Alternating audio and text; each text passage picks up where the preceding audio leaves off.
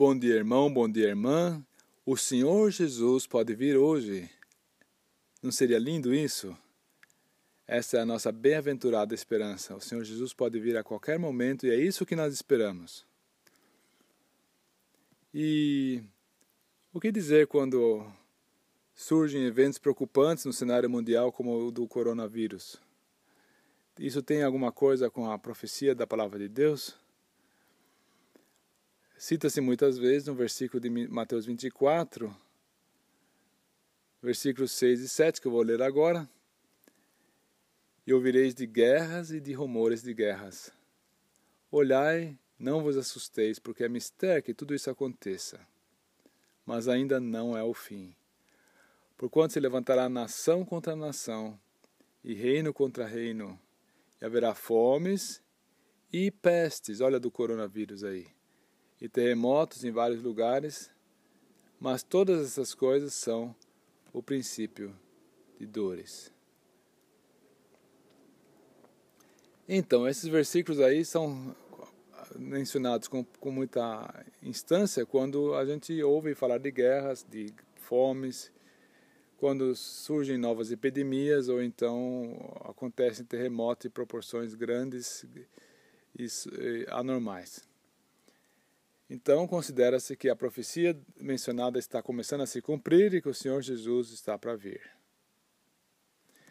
Bom, em se tratando dessa profecia de Mateus 24, devemos levar em consideração duas coisas. A primeira é que as guerras, as fomes, as pestes e os terremotos já sempre existiram, em proporções até muito intensas na história da humanidade. Contudo, esses eventos até hoje nunca foram o cumprimento de Mateus 24. E um outro aspecto a levar em consideração com relação à exposição de Mateus 24 é que fica claro aqui que o contexto não faz desrespeito aos cristãos. Antes, pelo contrário, é um, uma, é um texto da Escritura destinado especificamente ao remanescente judeu que Deus há de ter para si após o arrebatamento dos cristãos dessa terra. Aqui os judeus, a geração dos judeus, eles terão que fugir na, para as montanhas da Judéia, quando em Jerusalém o, o anticristo se estabelecer, o abominável da desolação, e isso para eles é um sinal que a fuga deles ele deve fugir para as montanhas da Judéia e deve inclusive orar para que a sua fuga não aconteça no dia de sábado. Ora, irmãos e irmãs, você e eu nunca vamos ter que fugir para as montanhas da Judéia e não, nunca fomos conclamados a observar os mandamentos do dia de sábado.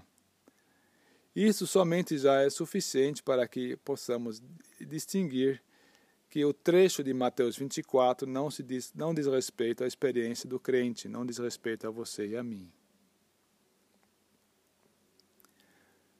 Nós temos que fazer uma clara distinção do que a Bíblia diz para os judeus, para Israel e para a, e sua própria igreja. E se fizermos isso, a manifestação de pestes, como vemos no momento, na é a, a, a disseminação do coronavírus, não devem ser, não serão tomadas como sendo sinais proféticos do final dos tempos, princípio das dores ou a evidência de que a vinda do Senhor está iminente. Verdade é que todas essas coisas são, sim, uma, em uma pequena escala, uma amostra daquele, da, da, da tribulação que há de sobreviver sobre a terra. O que devemos fazer com relação ao coronavírus, então? Ora, as pessoas devem ser advertidas de que elas precisam olhar para Cristo Cristo é a solução de todos os problemas da humanidade. Isso sim é bom fazermos. Mas nós devemos, por outro lado, estar claros e coesos na interpretação da palavra de Deus para que possam ser evitadas conclusões errôneas e até mesmo sermos preservados de medos desnecessários.